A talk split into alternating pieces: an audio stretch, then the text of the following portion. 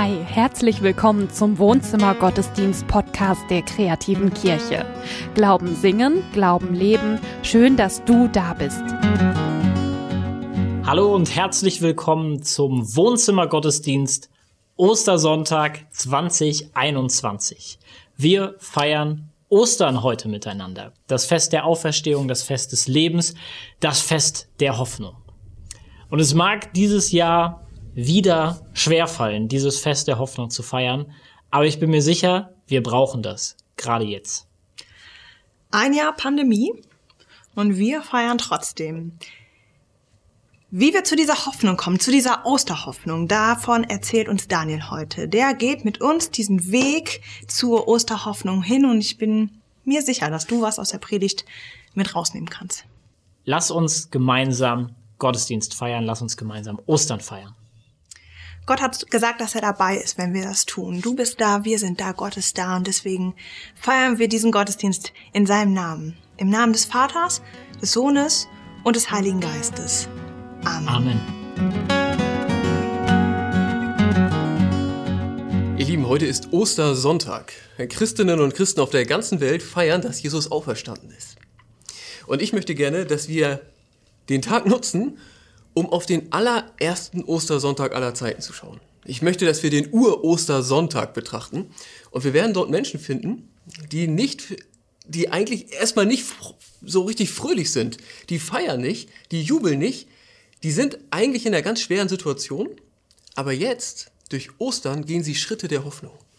Und ich hoffe, dass genau das heute bei uns auch passiert. Ich glaube, es ist jetzt echt eine schwere Zeit, die hinter uns liegt und es ist auch noch eine schwere Zeit, die vor uns liegt.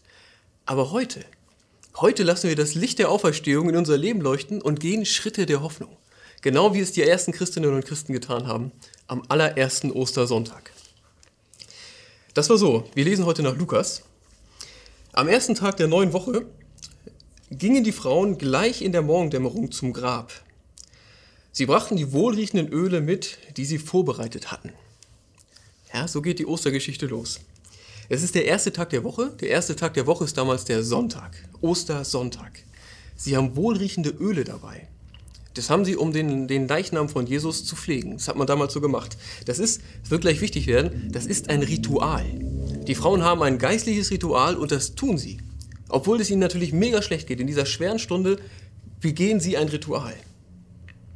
Und trotzdem finde ich wichtig festzuhalten für uns, Ostern fängt für diese Frauen mit ganz wenig Hoffnung an. Ich meine, also, sie haben die Öle dabei. Die Öle braucht man für einen Leichnam. Das heißt, sie gehen davon aus, dass Jesus tot ist.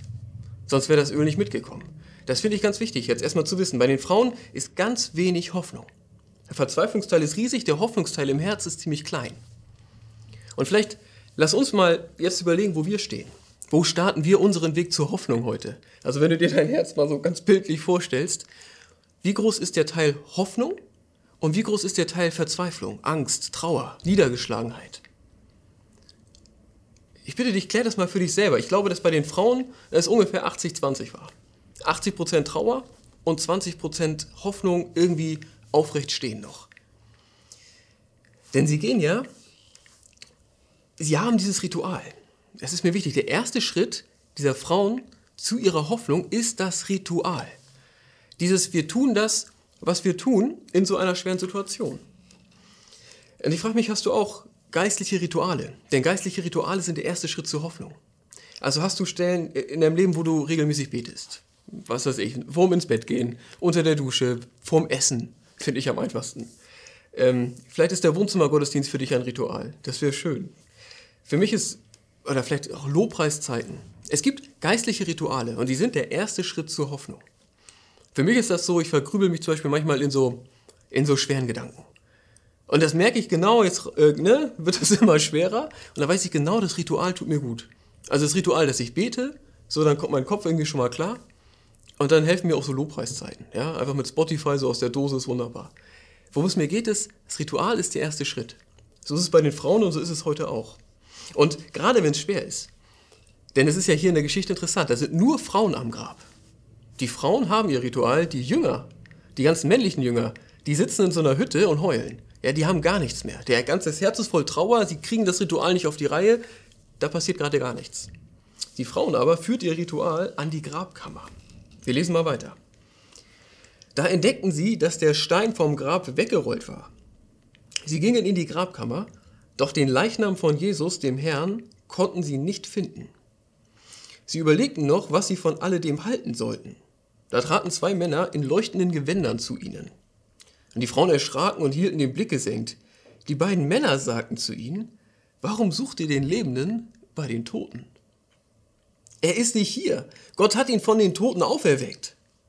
Erinnert euch an das, was er damals an Galiläa zu euch gesagt hat. Der Menschensohn muss ausgeliefert werden in die Hände der Sünder, unterm Kreuz sterben, aber am dritten Tag wird er von den Toten auferstehen. Und da erinnerten sich die Frauen an das, was Jesus gesagt hatte.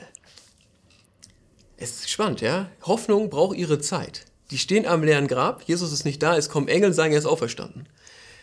Es ist aber nicht so, dass die zu Boden fallen, dass sie sich in den Arm liegen, dass die vor Freude weinen, das steht da alles nicht, sondern erstmal, sie erinnerten sich langsam an das, was Jesus gesagt hatte.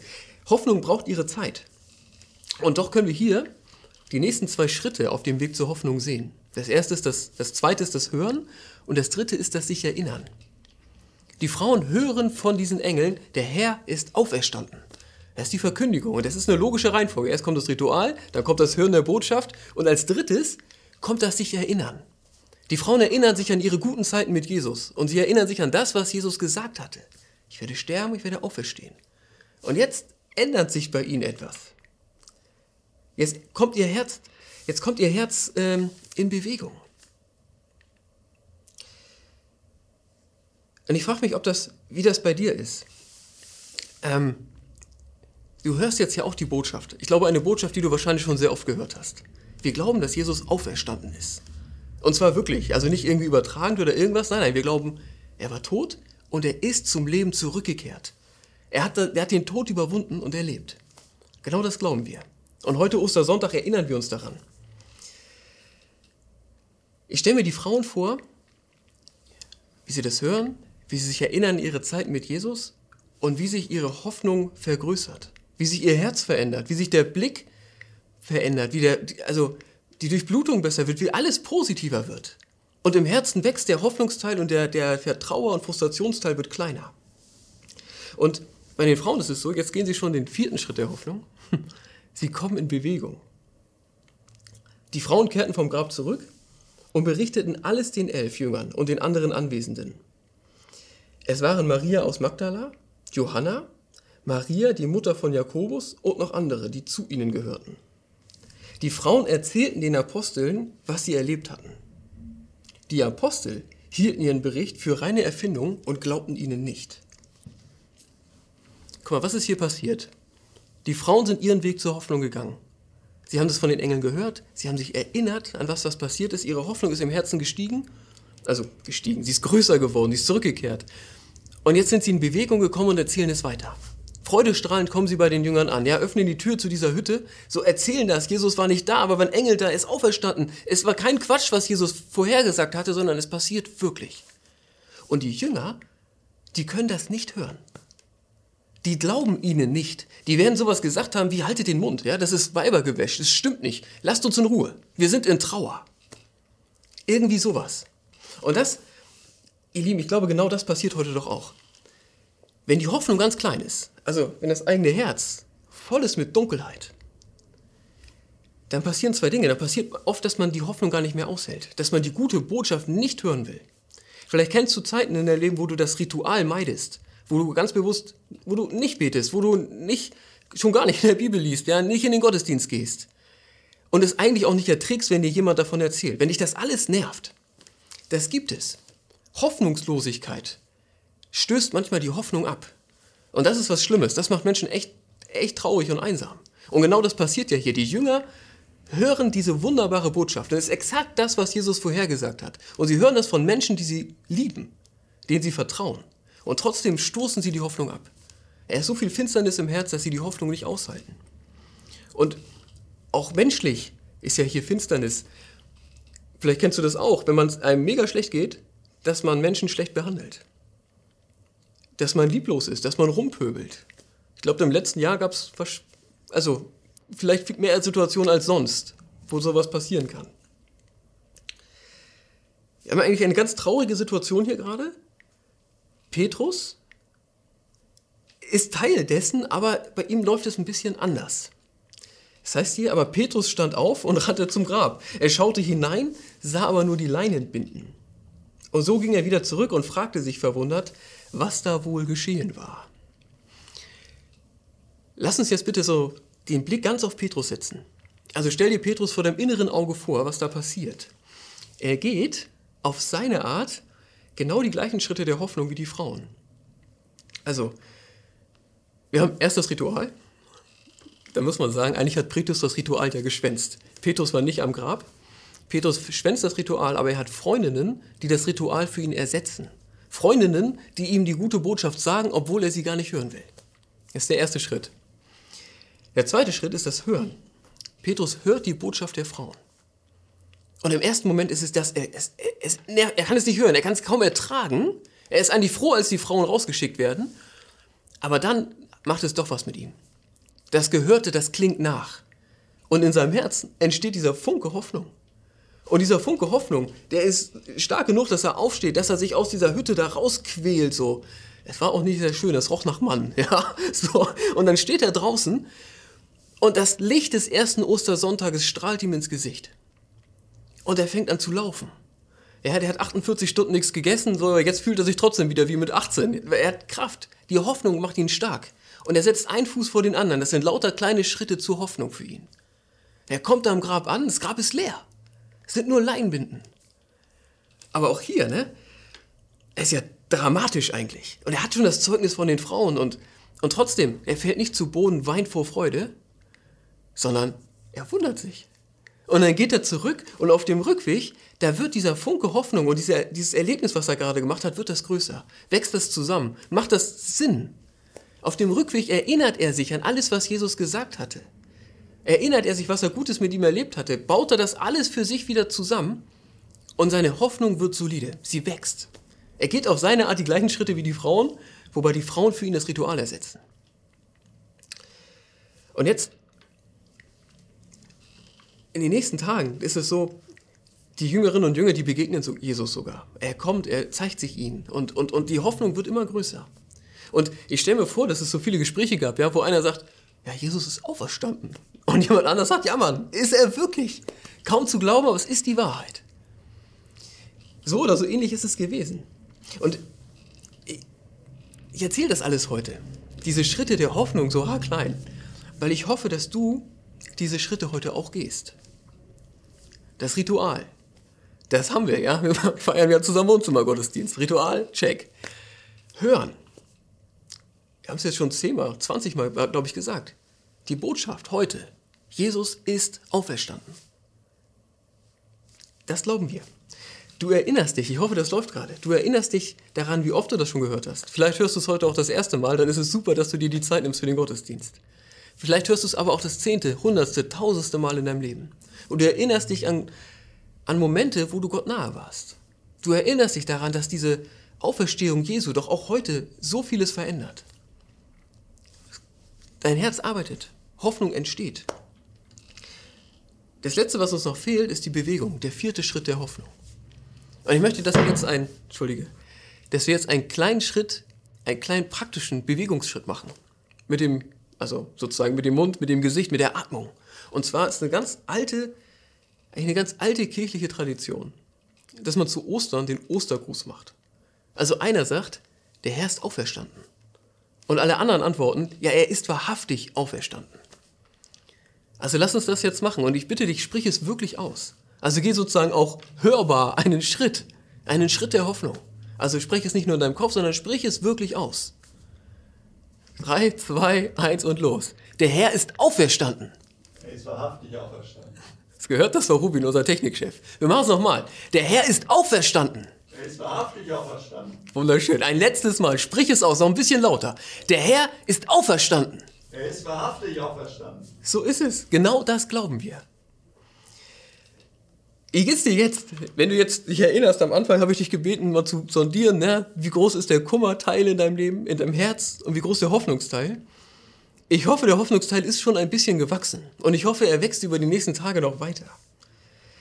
Denn du hast besten Grund dazu. Die Situation, in der wir heute sind, die ist ähnlich wie die Situation der ersten Jüngerinnen und Jünger. Denn hinter ihnen lag eine schwere Zeit, hinter ihnen lag Karfreitag, also das Leiden Jesu am Kreuz. Und vor ihnen lag auch eine schwere Zeit. Denn von den einen, die einen hielten Jesus für einen Gotteslästerer, die anderen hielten Jesus für einen Aufrührer. Einig war man sich, dass es gut ist, dass er weg ist. So, und wenn man jetzt durch die Gegend läuft und sagt, also erstens ist Jesus nicht weg, er lebt, und zweitens hat er recht mit dem, was er sagte. Er ist wirklich der Christus. Dann kriegt man natürlich Probleme. Was ich sagen will, die haben davor eine schwere Zeit, die haben danach eine schwere Zeit. Und trotzdem sind sie jetzt lebendig.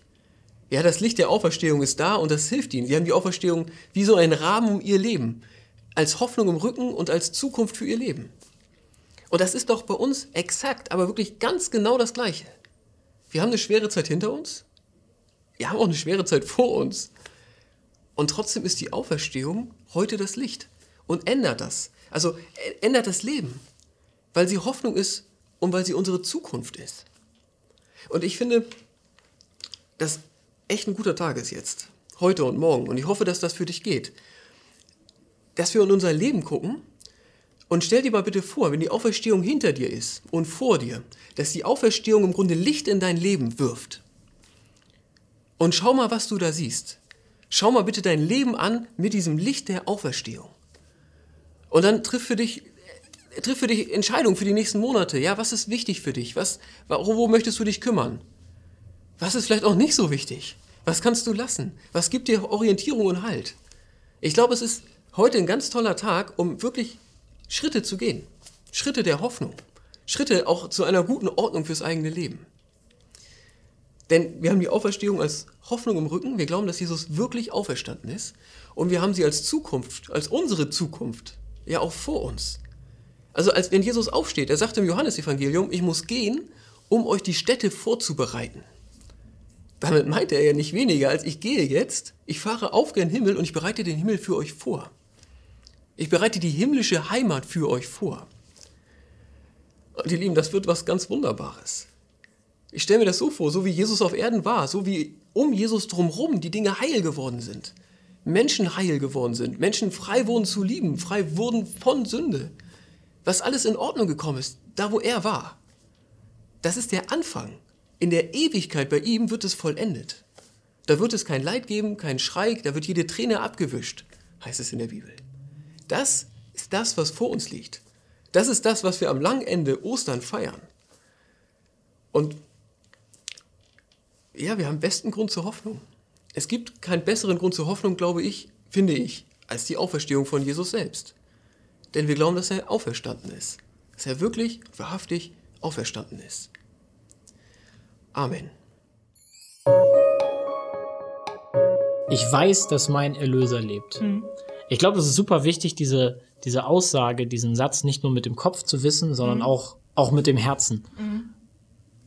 Und ich glaube, Daniel hat uns den Weg dahin gezeigt, ja. wie, wir, wie wir das mit dem Herzen lernen können, ja. immer und immer wieder. Ja. Ja, das hat er clever gemacht, ne? Also da war zuerst ähm, ein Ritual haben, dann die Botschaft hören, dann sich wieder erinnern und dann wieder in Bewegung kommen. So, und da habe ich gedacht, boah, das steht ja so in der Bibel. Ja. So, das ist jetzt nichts irgendwie was, was er sich jetzt irgendwie groß ausgedacht hat, sondern das steht so in diesem Text. Und ich fand, ähm, also für mich persönlich super relevant und ich glaube, ich, also ich kenne zumindest viele Menschen, denen es wahrscheinlich ähnlich geht, wenn ich ihnen diese Schritte irgendwie vorschlagen würde und dann hinterher sage, ach guck mal, steht so in der Bibel, dann sagen die, ah, was wirklich? Ah, die Bibel ist ja wirklich lebensrelevant, so, ne? Da ja. freue ich mich schon drauf, ja. Yes. Wenn du möchtest, kannst du uns eine E-Mail schreiben. Und zwar an wohnzimmergottesdienst.kreative-kirche.de. Da sind wir da für Gebetsanliegen, für deine Fragen, für Wünsche, für was auch immer du möchtest. Da wird dir geholfen. Kreative Kirche, Wohnzimmer, Gottesdienst, das alles ist Arbeit, die von Spenden lebt. Sie ist nur möglich, weil es da draußen eine ganze Menge tolle Leute gibt, die uns auf diese Art und Weise unterstützen. Wenn du die Freiheit dazu hast, die Möglichkeit und Lust, uns auch auf diese Art und Weise zu unterstützen, dann freuen wir uns über deine Spende. Wenn du möchtest, kannst du auch bei Social Media dabei sein.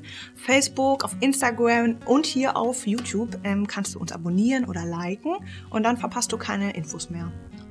Julia und ich, wir bleiben jetzt noch hier zu einer neuen Folge, zu einer Osterfolge auf den Kaffee. Wir werden uns unterhalten über unsere Hoffnungen, über Ostern, was uns hilft, weiter, weiter an der Hoffnung dran zu bleiben. Ich glaube, es wird richtig spannend. Sei auf jeden Fall mit dabei. Den Link zu dem Video findest du unten in der Videobeschreibung.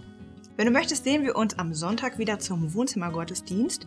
Und wenn du vorher möchtest, dann kannst du bei unserem neuen Format dabei sein. Und zwar am Freitag, 9. April, 7.30 Uhr. Am Morgen. Am Morgen, am Morgen. Entweder hier auf YouTube oder auf Bibel TV. Glaube am Morgen ist das neue Format. Daniel und Matze werden dich da empfangen und ähm, es wird großartig, wie ich finde. Yes. Bis dahin wünschen wir dir alles Gute, Gottes Segen und natürlich frohe, Ostern. Bis dann. Tschüss. Ciao. Und es segne und behüte dich, Gott, der allmächtig und barmherzig ist, der Vater, der Sohn und der Heilige Geist. Amen.